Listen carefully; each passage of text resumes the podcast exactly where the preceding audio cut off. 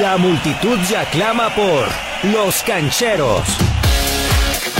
Natalia León, Rubén Ortega, Hernaldo Moritz y todo un equipo de expertos cancheros te presentan información, análisis y comentarios sobre todo el fútbol y todos los deportes. Tú también, únete al equipo y participa en Los Cancheros. Bienvenido.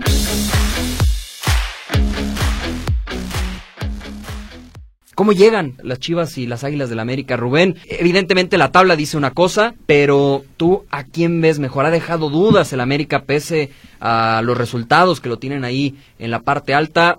Chivas vino de atrás, se, reincorporó después de una derrota momentánea frente a los Rayos del Necaxa y supo sacar los tres puntos. ¿Cómo ves este clásico nacional al cual, pues, eh, aparentemente llegan más que parejos? Yo creo que sí, tal cual, llegan así parejísimos. La tabla lo indica, ¿no? Hay diferencia de puntos, cinco puntos de diferencia entre América y Chivas, pero en la realidad, en la práctica es que no se notan esos cinco puntos, ¿no? Yo veo muy, pero muy parejo este partido.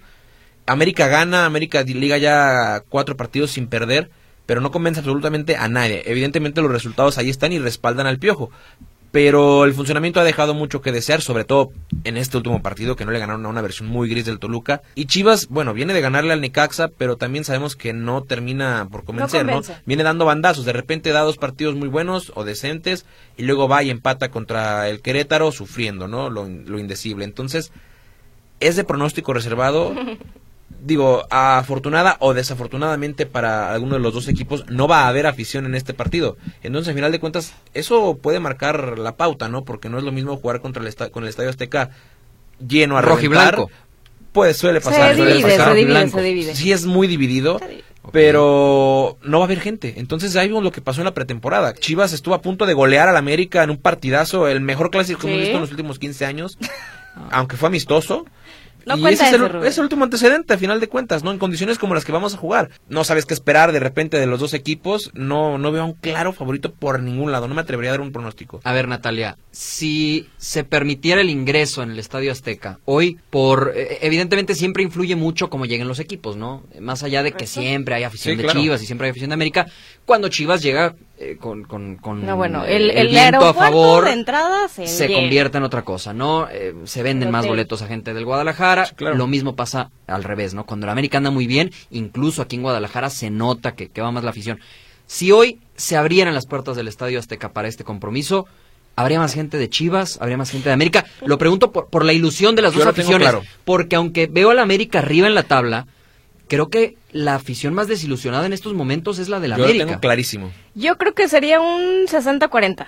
O sea, más de Chivas. Pero más, pero clarísimo. Pero mucho más. Sí, porque esa, esa sensación de, ver al Guadalajara de vez en cuando en la Ciudad de México sabemos que siempre importa. Sí. Sumado a lo que dice Hernando, la afición de la América detesta, está en un momento de hartazgo de Miguel Herrera, no, no quieren saber nada del piojo muchos de los americanistas y ¿por qué vamos al estadio, no? O sea, a ver, yo creo que América y Chivas y Chivas tienen problemas bien puntuales. En el caso de la América me parece que las bajas sí pueden costar, o sea, va a ser baja Roger, Martínez y está en duda eh, Viñas. En el caso del Guadalajara, yo creo que una semana más de dilema para Víctor Manuel Bucetich en el caso de la portería después de lo de Raúl Gudiño, de verdad no mm, tengo tan claro a quién le vaya a dar la oportunidad de jugar un clásico nacional. Yo no lo veo, yo no lo veo tan tan así, me parece que repite Gudiño. No, creo que tiene que repetir Gudiño. No no creo que si tomaste esa decisión, a ver, eh, seamos seamos conscientes, seamos conscientes de lo que involucra una decisión como la que tomó Víctor Manuel Bucetich.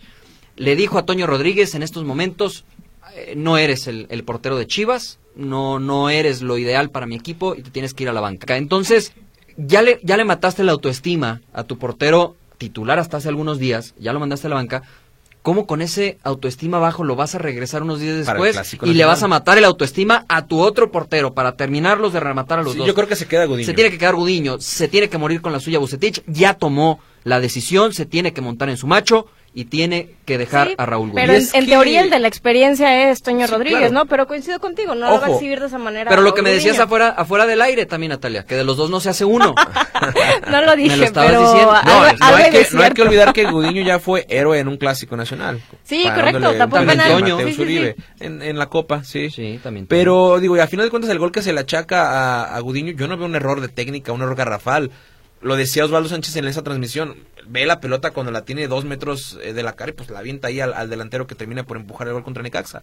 Yo creo que eh, rechaza al centro, ¿no? claro, rechaza al centro, pero hay, hay error. Hay, eh, quizá no es tan grave. Sí, no, no, no, nada que ver como los de Toño. Exactamente, también nada que ver con lo que con lo que cometió Toño tanto contra Toluca, con el respeto como que Toño los merece. en el último partido frente a Querétaro. Entonces, no, me parece que no hay debate. Ya iremos en la semana platicando eh, largo y tendido sobre el Clásico Nacional. Estaremos repasando anécdotas, equipos, jugadores que, que marcaron positivo o negativamente la historia del Clásico Nacional. Tendremos toda la semana para platicarlo, tendremos invitados especiales, analistas especiales. Entonces, quédese tranquilo que vamos a estar profundizando en el Clásico Nacional.